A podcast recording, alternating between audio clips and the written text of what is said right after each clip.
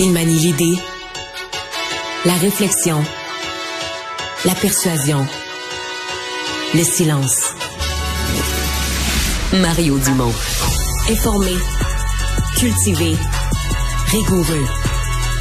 Il n'est jamais à court d'arguments. Mario Dumont. Pour savoir et comprendre. Bonjour tout le monde, bienvenue à Cube Radio. Bonne fin d'après-midi. Jour d'élection partielle, d'élection complémentaire au Québec. En général, on s'en fout un peu, mais oups, celle-là dans Jean Talon, il y a quand même un intérêt, euh, quand même une lutte assez chaude qui a été menée. Alors, on va surveiller ça ce soir. Je rejoins tout de suite l'équipe de 100% Nouvelles. 15h30, c'est le moment d'aller retrouver Mario Dumont. Bon après-midi, Bonjour. Mario. Alors, c'est jour de vote dans la circonscription de Québec de Jean Talon. À midi, nous étions à 27 de, de taux de participation. On va regarder ensemble les, dernières partielles.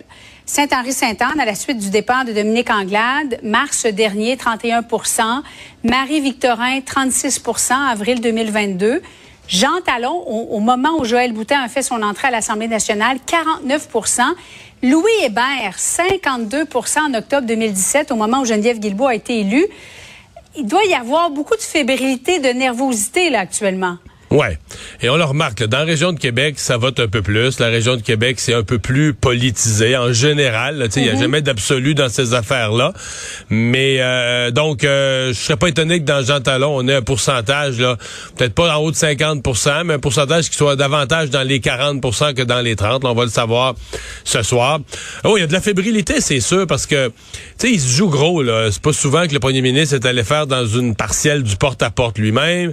Euh, Paul Saint-Pierre Plamondon Mondon, depuis le début, là, dès le déclenchement de la campagne, a mis les attentes élevées. Le rêve du Parti québécois de gagner un quatrième, un quatrième comté. Puis pour le PQ, ça fait longtemps que la région de Québec, c'est comme une région euh, qui, qui, qui a un peu fait mal au cœur aux gens de la région, aux gens du PQ, la région de Québec, parce que tu tu veux faire un pays, c'est ta capitale nationale, tu n'es plus capable de rien gagner là. À un point, le PQ d'un côté de la région de Québec, à part là, dans Jean Talon, mais euh, puis dans Louis, dans euh, Tachereau, mais dans le reste de Québec, là, le PQ allait chercher rien, là, des 10, 12, 15 ça arrive sud de Québec, pire. Donc le PQ a eu ses années noires. Donc l'idée de rebondir, au moment où le PQ est en train de rebondir, de rebondir au cœur de Québec, dans un comté qu'ils n'ont jamais gagné. Depuis que le comté de Jean Talon a été créé, là, ils l'ont jamais gagné. Ah, tu sais, il y aurait de l'intérêt pour le PQ. On peut penser qu'il y a une excitation au PQ pour le gagner. Mais, tu sais, à 5, là, on pense au gagnant. Il y a un perdant qui va être déçu. Mais à 5, tu sais, il y a aussi toujours un autre phénomène. Il y a quasiment toujours quelqu'un qui vit une catastrophe. C'est-à-dire que le vote est tellement divisé en 5 qui finit toujours par avoir un parti qui ramasse euh, 4, 5, 6 là. Euh, des miettes.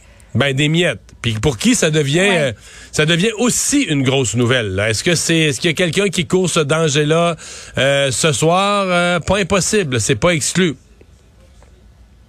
Mais Mario, de penser, admettons, là, pour la CAQ, de 90 à 89 députés, euh, c'est pas grave, là. C'est pas. Pour, pourquoi la CAQ voulait absolument garder le, la circonscription de Jean Talon? C'est pas c'est pas euh, le député ou la députée de plus qui fait une si énorme différence. Oui, oui. Tu sais mettons là par rapport aux négociations du secteur public. Mais tu sais un gouvernement qui vient de subir une défaite, fut-elle dans une élection complémentaire, c'est un gouvernement affaibli. Parce que là, on peut dire, gars, ben là, peut-être que s'il y avait eu des élections à la grandeur du Québec, il en aurait perdu plusieurs. C'est comme c'est un gouvernement mm. qui a perdu de ses appuis, c'est un gouvernement qui est plus faible. Alors, l'élection partielle, on comprend que ça ne l'affaiblit pas tellement du côté parlementaire. Il faut toujours se souvenir que René Lévesque a fait deux mandats au pouvoir, a été toujours très populaire, très aimé des Québécois. Jamais gagné une élection partielle. Jamais une. Il a tout perdu. Chaque fois qu'on est en élection. Mon Dieu. Ben, il y avait, tu sais, les péquistes disaient, ben, c'est parce que nous autres, notre, vote, notre voteur moyen, là, il vote pour un parti, mais il vote aussi pour la souveraineté, l'indépendance du Québec comme une cause. Fait quand une élection partielle, c'est juste un comté, la cause est comme pas en jeu, fait qu'on est pas capable de les sortir, on est pas capable de les déplacer. Il y avait toutes sortes d'excuses. Mais c'est sûr qu'à la longue, ça affaiblissait son gouvernement. À la longue, tu sais, ça venait que ça, ça affaiblissait son gouvernement. Donc, les élections complémentaires, ça reste que ça, ça, ça joue sur l'atmosphère politique entre les... Euh, en, puis, dans certains cas, ça peut avoir la tête d'un chef aussi, là, un, un score trop faible.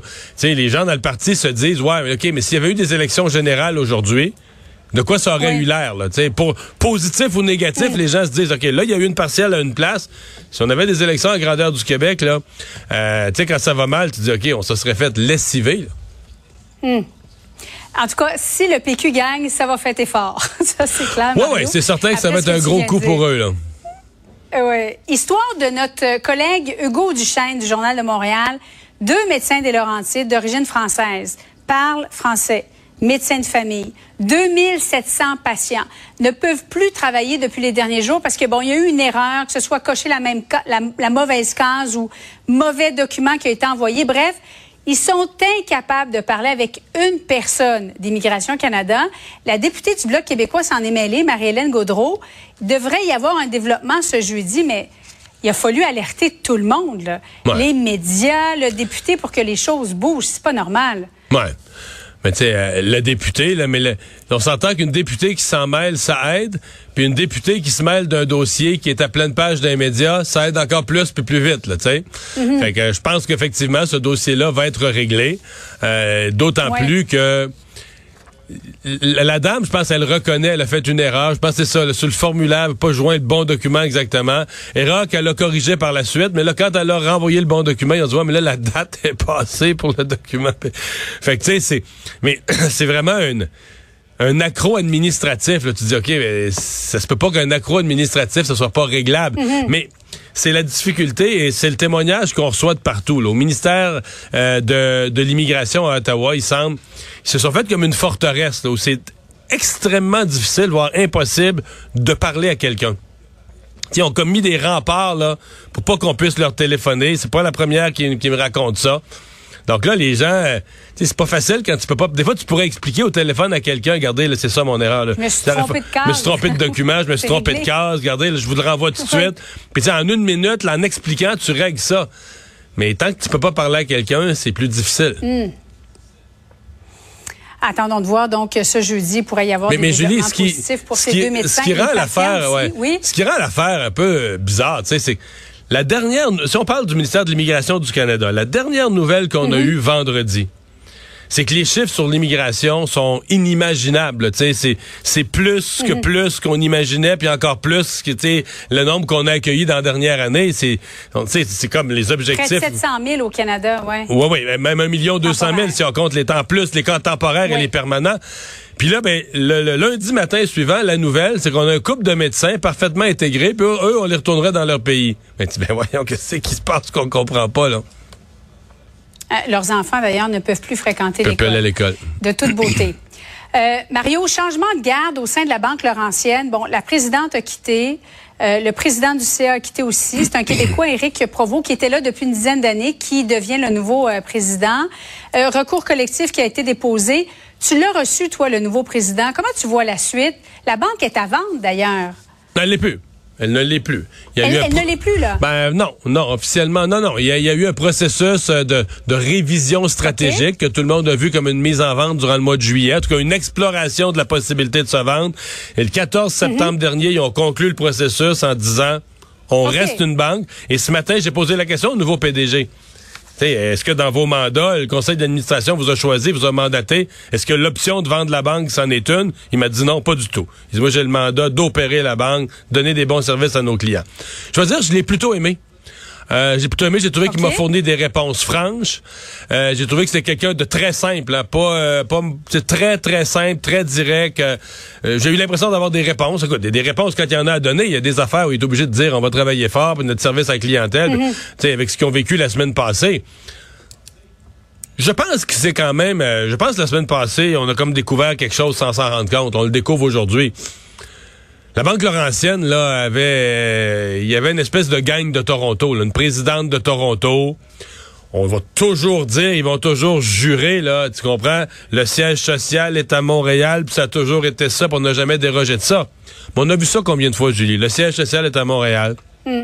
mais les boss sont à Toronto. Tout se fait en anglais à Toronto. Et moi, ce qu'on, j'ai des sources qui me disent que la semaine passée, pendant que c'était la crise, la crise, ça se passait au Québec avec les clients québécois en mhm. français.